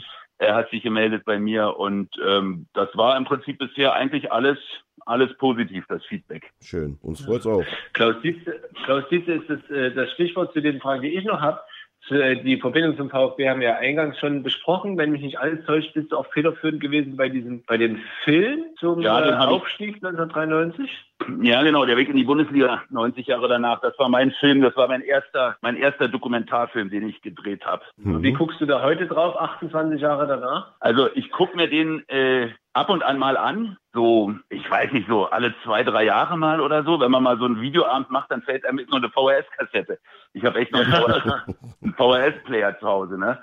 Dann gucke ich da noch mal rein. Ja, war, äh, war ein super Jahr, war eine tolle Zeit und damals war ja Wind of, also Wind of Change war ja die of Change, Musik oh ja. von dem Film in verschiedenen Sprachen, ne, für Franklin auf Spanisch Mhm. und für äh, Gennady Grishin auf Russisch und so. Also da, emotional ist das heute noch, ne, für mich. Das äh, berührt mich heute noch irgendwie. Emotional waren, hat auch super Kameraleute, muss man sagen. Das sind tolle Bilder. Ich entsinne mich, da ist ein Spiel gegen Freiburg, wo waren zum ersten Mal mehr als 10.000 Zuschauer im Zentralstadion. Freiburg war Erster. Lok, glaub, äh, VfB Dritter, glaube ich. Und Ja. dann gewinnt, äh, gewinnt der VfB das 2-0 und mein Kameramann ist da ganz dicht an Damian Hallertar dran, der da so Mhm. auf seinem Bart rumkaut und dann aufs Feld rennt und also so, so Sachen, die heute gar nicht mehr möglich Ja. sind. Ne? Hm. So mit, mit dem. Trailer mit aufs Feld zu rennen, mit den jubelnden Spielern und so oder in der Kabine dann danach, ne, mit Sundermann und so. Das sind ja Sachen für Fußball-Nostalgiker. Das ist ja heute völlig undenkbar. Und ich glaube, ich bin auch nicht der, der, der Einzige, der, wenn, wenn er Wind of Change hört, sofort an dieses Video denkt. Ja, also das ist, das hat sich so für mich eingeprägt. Wenn ich an Wind of Change denke, sehe ich Franklin äh, in Badelatschen in der Kabine tanzen. Ja, genau. Das, äh, Samba, Samba Alemao. Ja, genau. Ruft er dann noch und dann fängt er an zu tanzen mit seinem Badelaschen, genau. Wenn man euch so Ja, zuhört, herrlich. kriegt man wirklich Lust, dass die Regionalliga losgeht, äh, dass der Kommentator loslegt, dass man da zuhören kann. Das kann nur toll und gut werden. So habe ich den, so mein Eindruck. Aber trotzdem dürfen wir natürlich nicht die Frage vergessen. Wollen wir nicht vergessen. Nach dem Buch Zwischen den Welten hieß das, glaube ich. Da hast du ja ein Buch geschrieben über Ja. Bernd Stange. Kannst du uns vielleicht Genau. kurz nochmal den Hintergrund dazu erklären? Ja, ich habe ja dann Stange persönlich kennengelernt, als er Trainer beim VfB Leipzig war und ich die Mannschaft halt äh, für den MDR gemacht habe. Also das war nach dem Aufstieg 93. Sondermann ist ja dann nach Mannheim gegangen und Stange hat er übernommen. Hab von Anfang an mit ihm ein sehr professionelles und sehr angenehmes Verhältnis gehabt. Also mit Bernd Stange. Es war einer, der sich immer zum Interview gestellt hat, der, der ähm, immer freundlich, höflich zuvorkommt auf die Reporter, also nicht nur auf mich, auch auf die anderen zugegangen ist. Und der wurde dann entlassen nach dem Bayern-Spiel, ich glaube im Februar oder so. Und Ja, wir ja. sind dann halt immer in Kontakt geblieben. Äh, ich habe dann später, also wir haben oft telefoniert und immer so Sachen äh, abgesprochen, uns mal gesehen und so immer so lose in Kontakt geblieben. Und als er dann in den Irak ging, war das für mich natürlich klar, dass das für mich also eine eine journalistische Mega-Aufgabe ist, daraus was zu machen. Ne? Das war ja erst vorm Krieg und dann eben nach dem Krieg. Ich hatte dann äh, das Glück, dass ich einen Dokumentarfilm für Arte drehen konnte. Mhm. Der lief auf Arte, der heißt äh, Schicksalsspiel, Bernd Stange im Irak. Und als ich dann in, in Bagdad angekommen bin, das war also höchst abenteuerlich, das war so drei, vier Wochen nach dem Krieg ungefähr, auch ziemlich gefährlich, äh, habe ich das mit ihm dann beredet, ob wir nicht, äh, ob ich nicht ein Buch schreiben kann über ihn. Das wollte ich sowieso immer schon machen in meinem ganzen Leben, Buch schreiben. Und das Thema war einfach für mich super interessant, weil einerseits die Person Bernd Stange, andererseits die Irak-Geschichte und zum dritten natürlich der Ostfußball. Also der ein oder andere wird das Buch vielleicht gelesen haben. Ja. Da sind ja ganz viele Geschichten drin über den Ostfußball, ne? wie, wie René Müller zum Beispiel mal abgeholt wird von der Nationalmannschaft in Schweden, von der Stasi und also verrückte Mhm. Sachen, wo man denkt, das gibt's doch gar nicht, ne? Dass die Stasi Mhm. da mit VW Lada nach Schweden fährt und René Müller abholt. Also so, so viele, viele Sachen, ne? Und ja, das war also für mich ein tolles Projekt. Das hat viel Spaß gemacht, das zu schreiben. Bin auch heute mit, mit ihm immer noch in Kontakt mit, äh, mit Bernd Stange und das Ah, ja. ist eine schöne Sache gewesen, finde ich zumindest. Natürlich für, mit auch mit all den äh, mit den mit den negativen Geschichten, die es dann natürlich auch gibt. In dem Buch ist im Prinzip alles drin, so offen und ehrlich aufgearbeitet. Deswegen kann ich da, ähm, also stehe ich auch nach wie vor noch voll hinter dem Projekt, hinter dem Buch. Lass uns nochmal den Für alle Titel, den, Propsteiler, den Titel nennen nochmal. Zwischen alle- den Welten über Bernd Sta- Zwischen den Welten hieß das Buch, ne? Nee, Trainer, Trainer, zwischen, Trainer zwischen den Mhm. Dass das Interessenten dann auch googeln können und bestellen können. für alle Propstheider Fußballfreunde wird auch die Zeit beim VfB ähm, sag mal, ausreichend besprochen. Ja, die wird natürlich auch ausreichend besprochen. Allerdings war das ja nur ähm, knappes Dreivierteljahr. Ne? Hm. Aber Genau, das ist natürlich genau, die Entlassung nach dem, da gab es ja noch die Szene nach dem Bayern-Spiel. Ich glaube, äh, Lok, äh, VfB, Lok, VfB. VfB damals hat 0-3 verloren gegen Bayern. Da ja.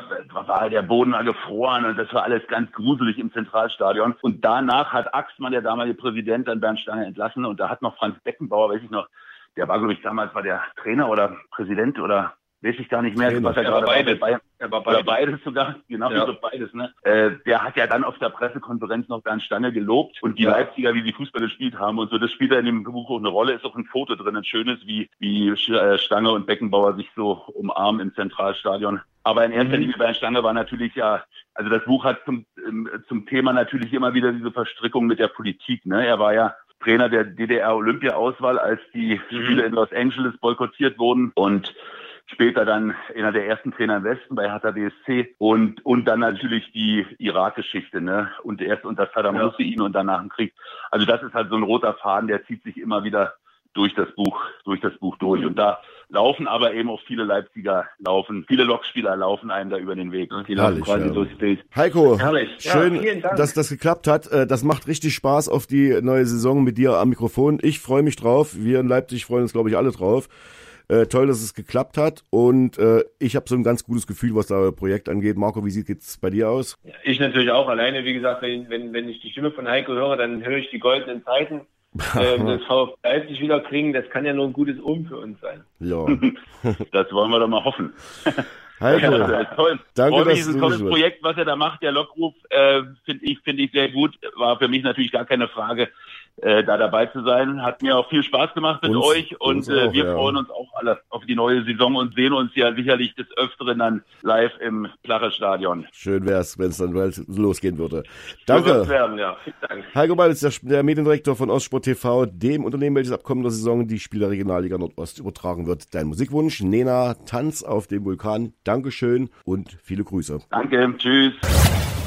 Das Lockrufe Wunschkonzert und wir haben gleich den nächsten Gast. Äh, Marco, du fandst das Gespräch jetzt auch spannend, oder? Ja, auf jeden Fall. Also wer das nicht spannend gefunden hat, der hat wahrscheinlich nicht zugehört. Ähm, Heiko Malwitz ist einfach ein, ein, Profi, seine Stimme ist so markant und dann hat er noch dieses Projekt, was ja neu ist, un, äh, un, äh, unbekannt sozusagen, diese Art der Übertragung der Regionalliga und äh, ich denke, wir als Verein können von der Präsenz dann auch nur profitieren tatsächlich. Mhm. Ähm, und ähm, ich fand super, der Bezug zum Propsteider Fußball ist da gewesen. Bernd Stange haben wir noch gestreift, die Aufstiegssaison 92, 93. Also da waren, da hätten wir noch, denke ich, über die eine oder andere Anekdote mehr reden können, ja. Ja, vielleicht machen wir das ja auch noch irgendwann. Äh, und natürlich nicht vergessen die Erkenntnis, dass man als Torwart der Frauenmannschaft von Turbine äh, Potsdam später mal äh, so ein berühmter und guter Sportkommentator werden kann. Genau, also das äh, ist kein Karrierehemmschuh ja. sozusagen. Wir machen, äh, wie, ach so, wie geht's voran mit der Leistungskontrolle? Bist du schon fleißig am Lösen der Aufgaben? Ich warte, dass der Herz piept, damit meine Eier fertig sind. Mhm. Äh, nächster Hinweis übrigens, was Scotch Eggs sind. Und dann werde ich mich an den Rechner setzen und werde recherchieren. Also bin ganz schön hängen gelassen worden von den sonstigen Experten hier immer, mhm. die dann direkt schreiben und es immer alles besser wissen. Heute hat irgendwie, haben alle irgendwie wahrscheinlich Karfreitags, ach nee, das ist die sogenannte Osterruhe wahrscheinlich. Das die ist die Osterruhe, ja. Die helfen dir nicht. Aber Kosovo, von denen alle sprechen, von der alle sprechen. Also ich bin da auf mich allein gestellt, aber das heißt ja nicht, dass ich es nicht schaffen kann. Na, aber was ist, denn, was ist denn mit deinen Mitschreibern, mit den Mitautoren deines Buches? Sind die nicht erreichbar für dich? Ja, doch sind die erreichbar, aber, aber ich glaube, die, die denken, ich weiß das alles alleine. Vielleicht denken die auch, ähm, dem Marco müssen wir nicht helfen. Nicht, dass sie dir den, nicht, dass sie den, den Preis wieder aberkennen fürs Sportbuch des Jahres. Naja, gut, das äh, weiß nicht, ob das so schnell passiert. Ich werde auf jeden Fall um den Preis kämpfen und mich jetzt direkt ans Werk machen, tatsächlich. Gut. Bevor ich das tue, möchte ich aber an der Stelle nochmal eine, eine tatsächlich eher traurig oder eine sehr traurige Sache erinnern. Heute vor fünf Jahren war ich mittags auf dem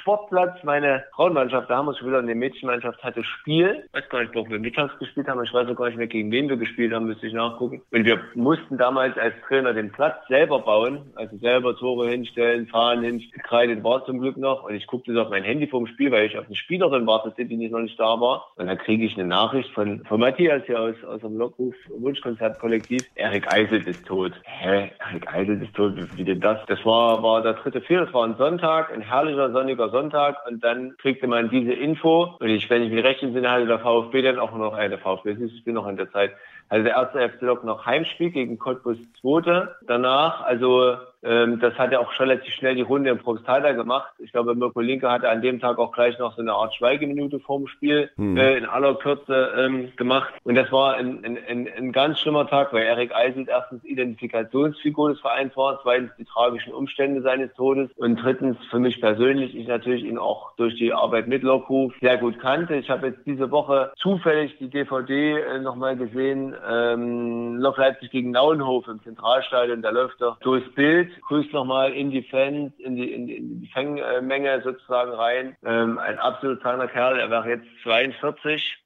wie gesagt, heute vor fünf Jahren, der Nacht von Samstag auf Sonntag, bei einem Autounfall ums Leben gekommen. Erik Eisel, der nach Costa Rica übrigens ging, weil er ähm, vom Verein keine Unterstützung mehr bekam in der Zeit, beziehungsweise sich zerstritten hatte oder sich nicht einigen konnte mit Heiko Scholz, wie es äh, in der Zukunft weitergehen soll. War ja lange, lange Zeit Co-Trainer von Heiko Scholz und äh, dann hatten die sich zerstritten, die beiden. Und Heiko Scholz, weiß ich, hat das dann auch bitter bereut, dass seinetwegen sozusagen Erik den Verein verlassen hat und dann nach Costa Rica gegangen ist. Er wollte immer nach Costa Rica, aber eigentlich hat er das für ein bisschen später geplant. und war er dort, wollte eine Freundin vom Flughafen abholen tatsächlich und ist ja, das ist ja die Ideologie des Ganzen, ist nicht in der Nacht gefahren. Wegen dem Verkehr? Nee, andersrum.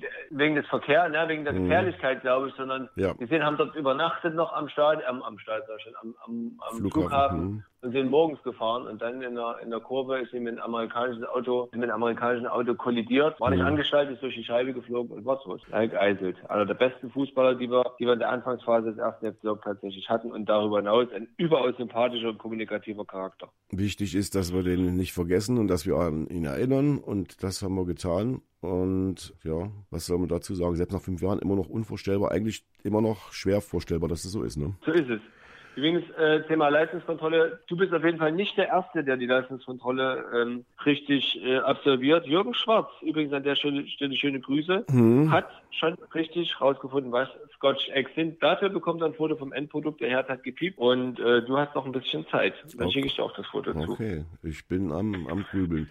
Wir machen Musik und dann gibt's den nächsten Gast. Äh, Jan Käfer gibt's aus der Redaktion der Leipziger Zeitung. Dein Bekannter und Freund. Eigentlich müsstest, müsst ihr doch befreundet sein. Bekannter Freund und Chef Oh. Natürlich auch. Oha. Bei der Leipziger Zeitung. Na, mal sehen, ob der, ja, dann, ob der dann deine Lernbereitschaft jetzt hier gleich mal kommentieren kann. Wir rufen ihn gleich an. Ein bisschen Musik bis dahin und dann gibt's den nächsten Gast.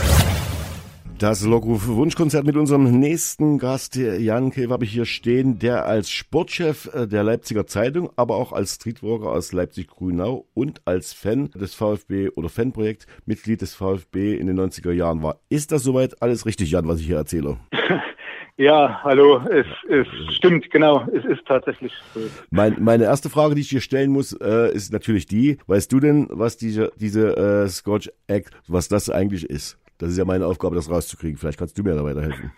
ja, weiß nicht, schottische Eier, keine Ahnung. Erst dachte ich ja irgendwas, dass, dass die in Whisky eingelegt sind, aber so richtig ja, das wär, das auch nicht zum Marco. Ja, das wäre zu einfach, glaube ich, gewesen. Ne? Aber wir kriegen es raus. Ja, vielleicht irgendwas, irgendwas mit Schokolade oder so, das würde schon eher passen. Nee, ich glaube, das ist irgendwas mit Braten, mit Hackbraten vielleicht sogar. Ich weiß das nicht mehr. Also irgendwas mit Braten ist es auf jeden Fall. Und dann kommt ein Ei da oben drauf und ja, was halt die Engländer so komisches essen. Sowas in die Richtung wird's schon, äh, wird's schon sein. Sag mal, Sportchef der Leipziger. Jedenfalls scheint jedenfalls scheint's eine Weile zu dauern, weil er arbeitet da jetzt schon. Na, das hat, das hat bei, das hat bei Marco zu sagen.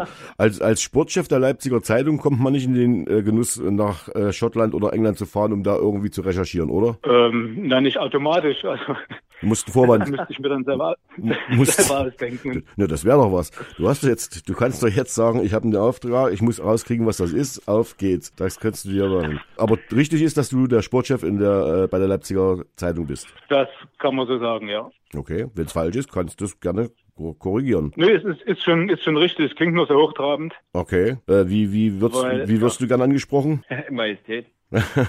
Äh, nee, ach, kannst du, kannst du ruhig sagen, ist okay. Also okay, ist, okay. Ist das eigentlich egal. Mir, mir ist nicht so mit, also Titel ist jetzt nicht so, ich bin nicht so da. Titel okay, dann bleibst bei Jan. Sag mal für die Leipziger, äh, ja, für die Leipziger vielleicht weniger. Gibt es noch Leipziger, die die Leipziger Zeitung nicht kennen? Ähm, naja, vermutlich, aber ich hoffe nicht mehr lange. Bekannter wird meine ich natürlich, ja.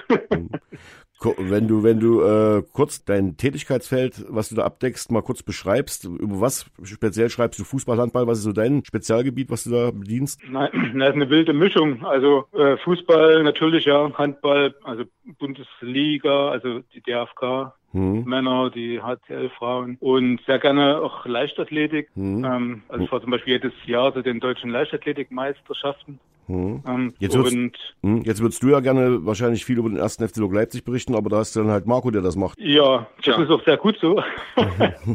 Weil ich habe so über die Jahre die Vermutung, äh, hat sich verhärtet, dass er sich da ganz gut auskennt. Von daher mhm. ähm, die einen da sagen, genau der richtige Mann. Die einen sagen so, die anderen sagen so. Tja, das wird sich jetzt bei der Leistungskontrolle Das wird sich gleich bei der Leistungskontrolle entscheiden, ja. Aber ja, ich habe ich hab so ein bisschen aufgegeben tatsächlich. Jan, was mich interessieren würde, jetzt mal weg von der von der Leipziger Zeitung. Dein Heiko Malwitz, den haben wir ja gerade im, im Interview gehabt. Was verbindest du mit seiner Stimme? Verbindest du auch das Video oder verbindest du, weil du ja damals Fan warst, noch äh, schon andere andere Erlebnisse mit Heiko Malwitz? Ja, wahrscheinlich habe ich die Stimme gar nicht so oft gehört, weil ich ja dann selber meist bei den Spielen war.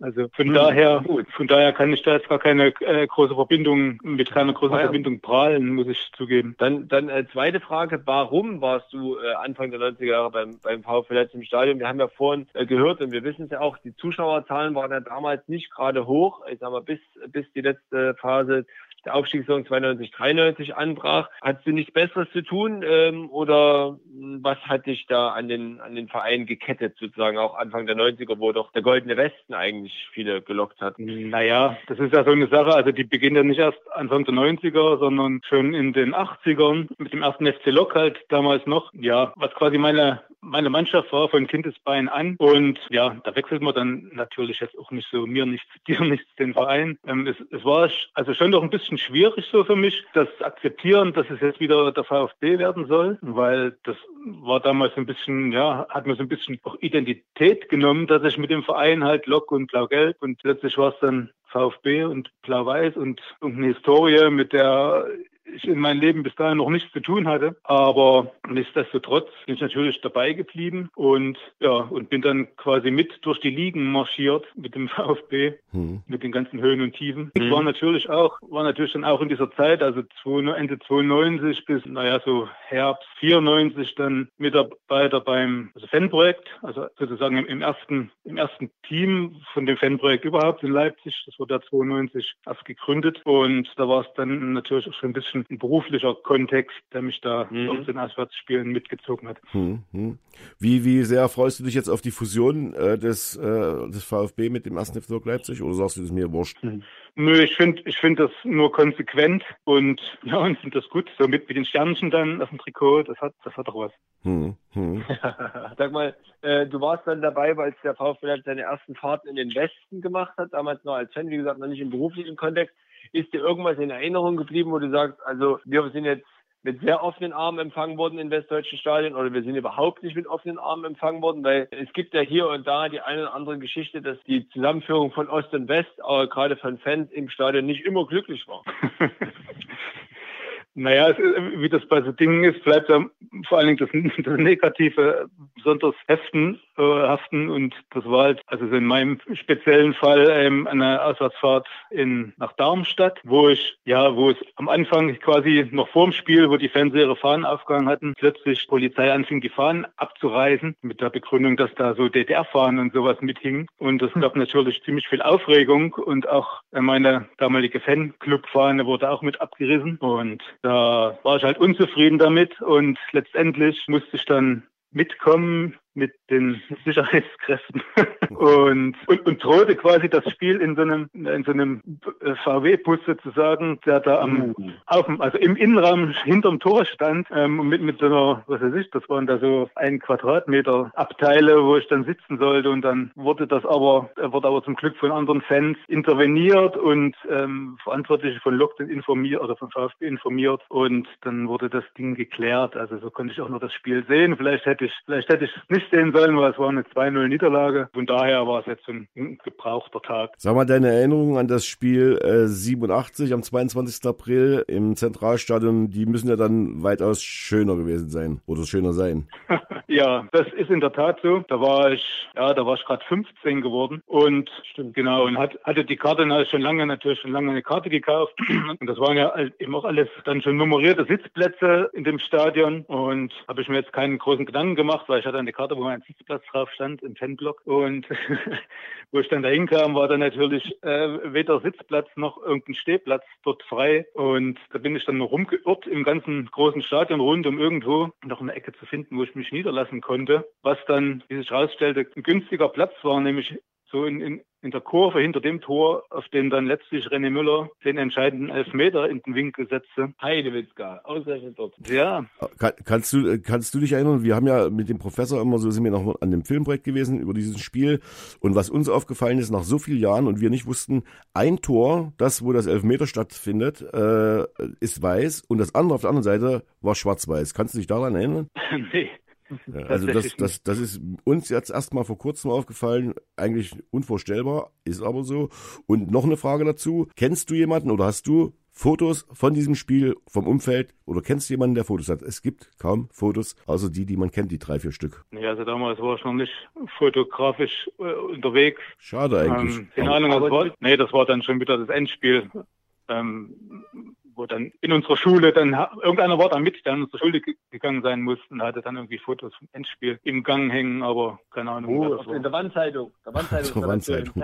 An der Wandzeitung, genau, im Schulflur. Ja, wahrscheinlich noch ein Chemiefan. wahrscheinlich noch ein Chemiefan, ja, richtig. Aber politisch einwandfrei. ähm, an, an der Stelle nochmal der Hinweis an, Du bist ja nun bei, bei äh, das ist eine Frage, die wir gerne fotografisch stellen. Thomas, erinnere ich mich äh, gerne, hast du auch schon Thomas Gold gefragt. Bist ja bei unseren Heimspielen äh, auch als Fotograf für die Leipziger Zeitung mit dabei. Du fotografierst viel. Welchen Spieler ähm, oder Trainer der letzten Jahre äh, hältst du für besonders fotogen? Vorher hast du gerne fotografiert? Heiko Scholz. Na, von Heiko Scholz habe ich auch schöne Fotos, oder schönes Foto gerade, wie er da ähm, so eine Trinkflasche wegkickt, die dann gerade auf mich zugeflogen kommt. Hat er sich, verletzt, hat er sich verletzt dabei? Nee. nee, die landete dann noch und rollt dann noch hin. Er guckte dann noch ein bisschen äh, schuldbewusst hinterher. Aber ja, ansonsten ist halt immer, ja, schöner Torjubel, gut. Also so Robert Zicker zum Beispiel hat immer schön gejubelt. Aha. Apropos schönes Foto, über das vergessen, äh, unser Chefredakteur und Chef hat uns ein Foto hier reingestellt. Das sollten wir eigentlich noch verlosen an die weiblichen Fans. Jamasiano und Darwin Urban, wie alt sind denn die da auf dem Foto? Jetzt vor zehn Jahren, also sind sie zehn Jahre jünger, vielleicht eigentlich so 18 oder so. Herrliches Foto. Ähm, aber das ist nicht von Jan, also es scheint ein privates Foto zu sein. Ja, ja. ja. Naja, wir haben es ja noch, ja. noch haben wir es ja nicht, noch haben wir es ja nicht verwurschtelt. Schönes Foto. Vielleicht können wir das ja mal auf der Logseite veröffentlichen. So, Jan, zurück. Genau, ich bin absolut dafür. Ja, ich auch. Ich bin ja, ich bin, ich würde das Thema Fußball mal verlassen beim Jan und Jan, du bist ja auch Streetworker in, in Grünau. Inwieweit äh, verändert die aktuelle gesundheitliche Lage oder hat die aktuelle gesundheitliche Lage deine Arbeit verändert und hat Einfluss auf die, äh, sag mal, wie sagt man, Klienten, die ihr in Grünau betreut? Naja, es hat ja also unsere Arbeit an sich schon ähm, sehr verändert, weil, weil wir eine, also so eine, ist ja so eine Mischung, ist ja nicht nur äh, Streetwork, halt nicht nur draußen unterwegs sein, sondern wir haben halt auch äh, Räumlichkeiten wie so eine Art Club oder Treffräume, die Öffnungszeiten hatten oder wo wir so Projekte äh, gemacht haben. Und und das geht es natürlich gar nicht mehr drinnen, irgendwas zu machen, so dass wir eigentlich jetzt aktuell nur auf, tatsächlich auf Streetwork und auf ähm, einzelne Beratung, also Beratung für einzelne Leute, das ein eingedämpft, gedämpft, oh Gott, eingedämpft haben. Eingedampft. Und ja, eben die Zeit dann noch nutzen, so ein bisschen konzeptionelle Sachen zu machen, ähm, uns darauf einzustellen, so auf die Situation, die ja wahrscheinlich, weiß nicht, in absehbarer Zeit jetzt vielleicht auch nicht zu Ende sein wird, keine Ahnung. Und ja, ja und, und, natürlich war dann auch so eine Zeit in diesen harten Lockdowns, äh, wo natürlich auch wenig, relativ wenig Jugendliche zu finden waren auf der Straße. Also es war ja schon nach dem ersten, also von einem Jahr, wo der mhm. Lockdown mhm. war, ähm, Mitte März hatten wir eigentlich gesagt, okay, wir ähm, bleiben jetzt erstmal zu Hause bis Ende März, machen Homeoffice und gucken dann, ähm, wie es weitergeht. Und da kam aber dann halt nach einer Woche vom Jugendamt dann quasi die Bitte rein, ja, ähm, Streetworker alle auf die Straße und ja, gucken, die Leute aufklären und äh, und so weiter, Masken verteilen, wenn man sie hatte. und dann, seitdem waren wir dann halt wieder unterwegs. Tja, auch kein leichtes Arbeiten in dieser Zeit, aber schön, dass ihr eben euren Job da macht, weil die Kittys und die Jugendlichen, die trifft natürlich diese gesamte Pandemie generell schon mit am härtesten, weil, ja, wenn man mal überlegt, wenn wir jung waren, wir sind rausgegangen und, und, und haben dies und jenes getan und heute sitzen sie da zu Hause oder sollten zu Hause sitzen und datteln da mit dem Computer rum. Schlimm. Ja, wenn sie, einen, wenn sie einen haben, ja. Also das ist Das ja noch ein Problem, dass viele keinen haben und aber irgendwelche Schulaufgaben natürlich lösen müssen. Ich glaube, das sollte man auch nicht vergessen. Jan, wir arbeiten beide in Grünau. Ich würde mal deine Einschätzung noch kurz hören. Ähm, ist, äh, wie, wie siehst du die Entwicklung in, in Grünau? Im Moment, also als Stadtteil hat es ja nicht den besten Ruf gehabt. Jetzt, letzten Jahre geht's geht's aufwärts. Das ist natürlich eine sehr allgemeine Frage. Aber ich denke, dass Grünau an sich ähm, besser ist als, als ein Ruf. Also da wurde schon wirklich viel gemacht. Ich meine, ich arbeite da jetzt auch schon seit, ähm, seit 1998 in Grünau und wenn ich quasi den Kontrast sehe von damals zu heute, ähm, ist das wirklich lebenswerter Stadtteil geworden, sage ich mal. Klar, es ist immer noch ein bisschen speziell, muss man, muss man auch mögen oder beziehungsweise manche haben auch ganz groß die Wahl. Äh, da ist halt preiswerter Wohnraum und und den gibt's halt in, in Leipzig nicht so oft ähm, heutzutage. Aber so insgesamt ist es, ja, ist halt viel, ist halt viel, viel grün tatsächlich. Und Ja. Der See ist da, das Allesender ist da. Also es gibt schon Möglichkeiten. Also das klang wie das klang wie der Aufruf des äh, Beauftragten für Marketing des Bürgermeisters aus Grünau. Aber ruhig mal hinfahren, sich die Veränderung anschauen, nicht bloß immer meckern, einfach mal hinfahren. Jan, ich muss hier an der Stelle drängeln. Ich sage Dankeschön, dass du dir die Zeit genommen hast. Viele spannende Geschichten. Dein Mitstreiter oder Angestellter, nee, Angestellter ist er nicht in dem Fall. Ist er wurscht, ist er wurscht. Untergebener. Und dein Lakai. Untergebener, dein Lakai, das ist so, das gefällt mir. Der muss ich gleich noch beweisen und du kannst ja noch zuhören und kannst dann entschließen oder dich entscheiden, ob er weiterhin den äh, Bereich Sport, Fußball, Lok Leipzig betreuen darf, je nachdem, wie er bei der Leistungskontrolle gleich abschneidet. Ich finde das sehr gut, wie, wie Marco bisher den, bisher den Ahnungslosen ähm, durchgehalten hat und dann Jetzt, gleich, wahrscheinlich jetzt, die Lösung. jetzt, und jetzt mit den Lösungen, Auftischen tatsächlich. mit den Lösungen rausfeuert. Okay, dann danke, äh, Jan, vielleicht sehen wir uns auch oder hoffentlich bald mal im Stadion wieder. Viel Kraft und Erfolg bei deiner Arbeit in Grünau und ja, schönes Wochenende. Jo, danke euch und schöne Sendung. Und deine Musik, dein Musikwunsch, Dankeschön. die Toten Hosen live, äh, You'll Never Walk Alone. Das Logo Wunschkonzert am Freitag. Und jetzt pass gut auf, lieber Markus. Scotch Eggs, also schottische Eier, sind ein Snack aus der britischen Küche. Sie besteht aus hartgekochten Eiern. Diese werden mit Wurstbret umhüllt, mit Brotkrumen paniert und anschließend frittiert. Das Resultat sind apfelgroße orangebraune Kugeln. Schottische Eier sind üblicherweise in Supermärkten Großbritanniens in den Kühlregalen zu finden. Sie werden meistens kalt bzw. beim Picknick serviert. Sie können aus der Hand gegessen werden. Punkt. Mhm. Kugel scheint in Neukirch und in, äh, im Harz gleich zu funktionieren, denn genau diese Definition hat mir auch Jürgen Schwarz geschickt. Na, es ist ja, Äh, es ist ja, ist ja auch die, die, die klassische Umschreibung. Die klassische Umschreibung, genau. Also das ist tatsächlich so. Ähm, kann ja das Foto jetzt mal schicken. Die sind tatsächlich sehr rund. Nee, das brauchst du mir nicht mal schicken, weil das haben mir schon die anderen geschickt. Also das kannst du dir schon mal sparen. Also du- das kannst, nein, spar dir das. Ich möchte. Ach so, wenn du sie gemacht hast jetzt. Ja, ich Ja, hab's nee, das, gemacht. ja, da, natürlich, dieses Foto möchte ich natürlich haben. Während du das Foto schickst, kann ich verkünden, dass zwei Feuertonnen verkauft wurden während der Sendung. Einmal nach Wiedmar und einmal nach Leipzig, trotz des gestiegenen Stahlpreises. Also brauchen wir doch nicht auf Gold umzusteigen. Es scheint auch so zu funktionieren. So, jetzt, mein Lieber, gibt's ja die Leistungskontrolle. Da muss ich hier mal auf die Knöpfe drücken. Bleib ganz locker und entspannt. Weißt du die Antworten schon? Nö, Naja, das ist aber auch nicht so schlimm, weil so einfach waren sie mir dann- kann ja nichts passieren. Das ist ja wie, bin jetzt wie die Schüler. Was passiert, wenn ich es nicht mache? Nee, nee, nee. Hast du keine Konsequenz nee, nee, nee, angedroht? Nee. Also, Nee, nee, nee, gut. nee. Das kommt ja jetzt gleich als nächstes. Das wäre zu einfach gewesen. Pass mal auf, wir versuchen es mal gleich live. Du hörst, es klingelt. Hallo? Hallo. Wie stellt man sich so vor? Hallo? Macht man das heute so? Ja. Ja. Und du musst vor allen Dingen das Radio leise machen, weil sonst hören wir nämlich, was wir vor drei Minuten schon gesprochen haben, nochmal. Das, das, sind, das sind Aufzeichnungen oder was? Nee, aber das ist ja zeitversetzt. Also, Mach's mal leise. Marco, kannst du schon erkennen, wer dein Leistungskontrolleur ist? ich schalte aus. So, jetzt bin ich dran. So, Marco. Was ist mit Marco? Marco, hörst du uns? Ja. Jetzt, ich dachte ehrlich, du hast jetzt das Telefon weggeschmissen, um dem Ganzen zu entgehen. Darf ich vorstellen, dein äh, Prüfer ist dir bekannt oder stellt sich selber vor? Bitte schön jetzt. Herr Notar Fleischhauer, schönen guten Abend. Ich hatte, ich wusste, es läuft auf André hinaus. Ja, ich bin gespannt. Das waren wieder solche Fragen, André, die kann man natürlich nicht googeln. Ich wusste, man muss selber den Kopf benutzen. Aber, Man kann sie googeln. aber, Ich hätte übrigens zu euren äh, äh, Scotch-Eggs eine ganz andere Version. ja, das Das heißt, muss ja etwas gediegene sein. Ja, ja. Also wenn ein Schotte mit seinem Kilt Kong Kong tanzt, Ja. dann sieht man schottische Eier. Ja, aber du weißt auch, dass der Podcast von Jugendlichen und Kindern gehört werden kann und von daher würde ich dich bitten, deine Fantasie ein bisschen zu, zu zügeln und dich um das Eigentliche zu kümmern und das wäre die Prüfung. Die Fragen, äh, Marco, du hast gesagt, du kannst eine beantworten. Welche wäre es denn? Die dritte, die zweite, die erste? Die mittlere mit den mit den Me- mit den Meister, Pokal Okay, und ich lese, ich, ich lese noch mal vor, wie viele deutsche äh, Meisterschaften, Pokal und FDP-Pokalsieger und auch internationale Titel holten Mannschaften unter dem Namen VfB Leipzig und 1. FC Lok Leipzig. Die Antwort lautet neuneinhalb. Neuneinhalb. Das ist, jawohl, eigentlich neun, eigentlich neun, ja, eigentlich neun. So, Herr Prof. drei Meisterschaften, ein DFB-Pokalsieg als VfB und vier FDGB-Pokalsiege als 1. FC Lok und der Gewinn des äh, International Football Cup 1966 gegen Norrköping. Was wäre der, der, was wäre der halbe gewesen? Na, das wäre der Pokalsieg vom SC Lokomotive 57 gewesen, aber das ist ja nicht unter dem Namen 1. FC Lok und auch nicht unter dem Namen VfB Leipzig gewesen. Mhm. Dann ist die Antwort falsch. Die Antwort ist Aha, falsch. Weil? 1913 war da noch was.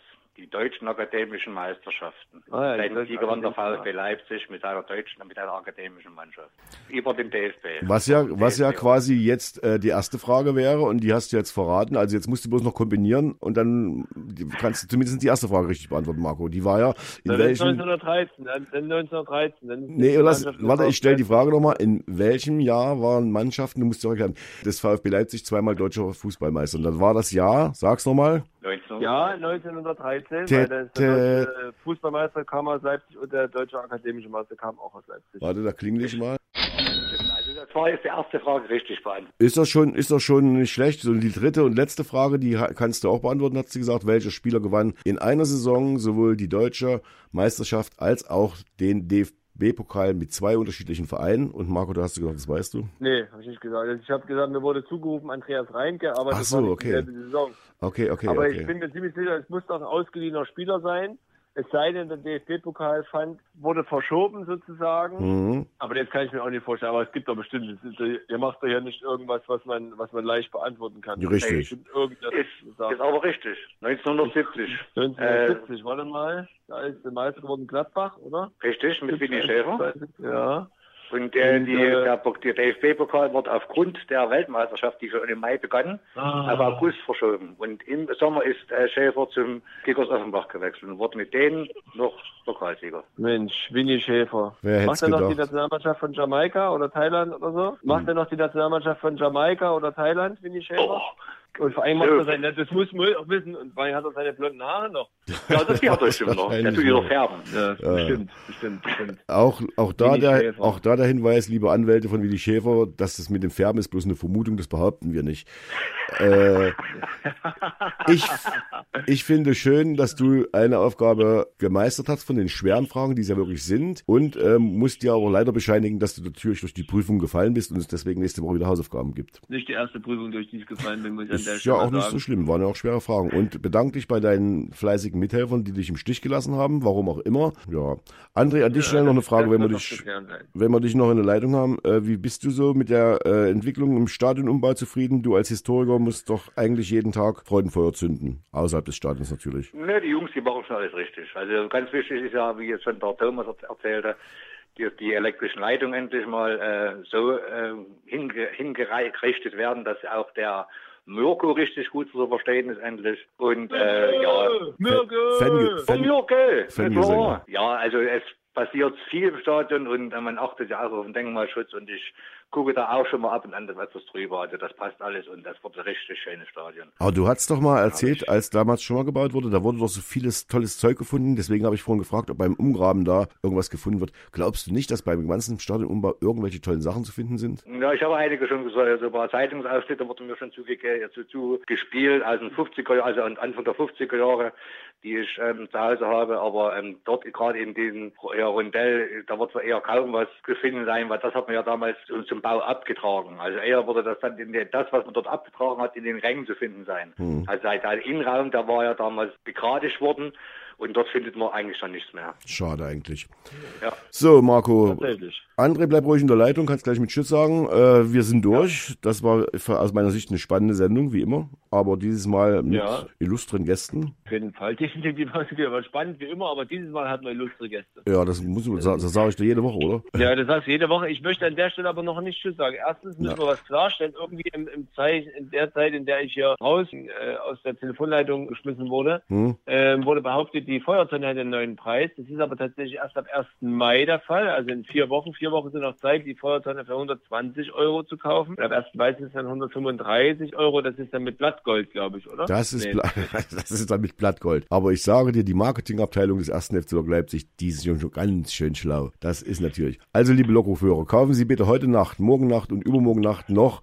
Aber vielleicht treibt ja gerade dieser große Absatz der Feuertonne den Preis und die Höhe, den Stahlpreis. Das kann auch sein. Weil Kann der, natürlich auch sein, ja. Da hat, wir schon, hat schon mal jemand darüber nachgedacht? Ja. Ja, ich bin der Thomas Bethmann oder wie der heißt bei der ARD, bei der Börse vor acht, der wird es bestimmt thematisieren demnächst, ne? dass aufgrund der Feuertonnen der Stahlpreis jetzt so extrem gestiegen ist. Und die zweite Frage, ihr, äh, ihr Experten hier, ich möchte an der Stelle nicht vergessen zu erwähnen, dass Winnie Schäfer mittlerweile den katarischen Club Alcor Trainiert und Pierre-Michel Lasogga ähm, verpflichtet hat für diesen Verein, der nicht etwa beim HSV oder irgendwo anders im deutschen Fußball äh, äh, rumoberte, sondern er kam vom Ligakonkurrenten Al-Arabi. Ja, schöne Grüße an meinen Pizzamann, der hier ganz in der Nähe ein Geschäft mit ähnlichen, äh, ähnlichen Namen eröffnet hat. ähm, also Winnie Schäfer nach wie vor aktiv, auch mit 71 Jahren noch in Katar, bestimmt, weil die Perspektive und das Projekt ihm so gut gefällt. Und Pierre-Michel Lasogga, der ist doch noch keine 30 Jahre, oder? Na, Pierre-Michel Lasogga, der ist Ja, der ist genau drei, der wird 30 im Ja. Dezember und ist jetzt schon in Katar. Ich würde sagen, das ist ein neuer Rekord. Sehr schön. André, du hast es mitgekriegt. Äh, Marco hat das nicht auf sich sitzen lassen, dass er hier quasi versagt hat. Na, versagt hat er ja nicht. Er ist bloß nicht durch die Prüfung gekommen. eben, eben. Ne? Aber leider, leider war die Frage, die Antwort nicht die Frage, also umgedreht. Also die Frage wurde ja nicht gestellt. Deswegen ist es nur an, lediglich ein Zusatzpunkt. Ist ja egal. Aber, ja, tut mir Ja. ja. aber nächste Woche, wenn es wieder Hausaufgaben gibt, kann er ja wieder alle, alle Feuertonnen aus dem Feuer reißen, hätte ich beinahe gesagt. Ja, genau. Vielleicht stehen genau. dann auch mehr Ratgeber zur Verfügung. Das kann, das, das ja, wird sein. Die Ich, haben heute alle keine Zeit gehabt. ja, das, das Oder war, waren Notar. war Oder war ein Notar, ja, stimmt. Da gab es Mhm. keine Zuspieler heute. Ja, ist ein bisschen blöd, ja. Übrigens, äh, bekanntester Spieler, und das ist wirklich die letzte Information, wir machen auch Bildung, wir haben auch Bildungsauftrag. Der bekannteste Spieler von Al Alcor ist äh, Mumuni Beli Dagano und er ist geboren worden in äh, Ouagadougou, Obervolta. Das liegt im heutigen Burkina Faso. Und damit sage ich vielen Dank fürs Zuhören und äh, bis nächste Woche. sehr schön. Dass du fein gemacht, Marco. Mar- Mach's gut, frohe Ostern, mach's Beste draus. André, ich möchte, dass du die letzte Aussage von Marco bei den nächsten Stadionführungen in Leipzig mit unterbringst irgendwo und uns da einen Schlüssel Ja. sendest. Danke, dass ihr dabei Genau, wart. mache ich gerne. Frohe Ostern auch allen Hörern und äh, schön den Podcast ruhig nochmal hören, alles nochmal nachhören. Bis dann und tschüss. Tschüss. Tschüss. Blockcast, der Podcast des ersten FC Lokomotive Leipzig.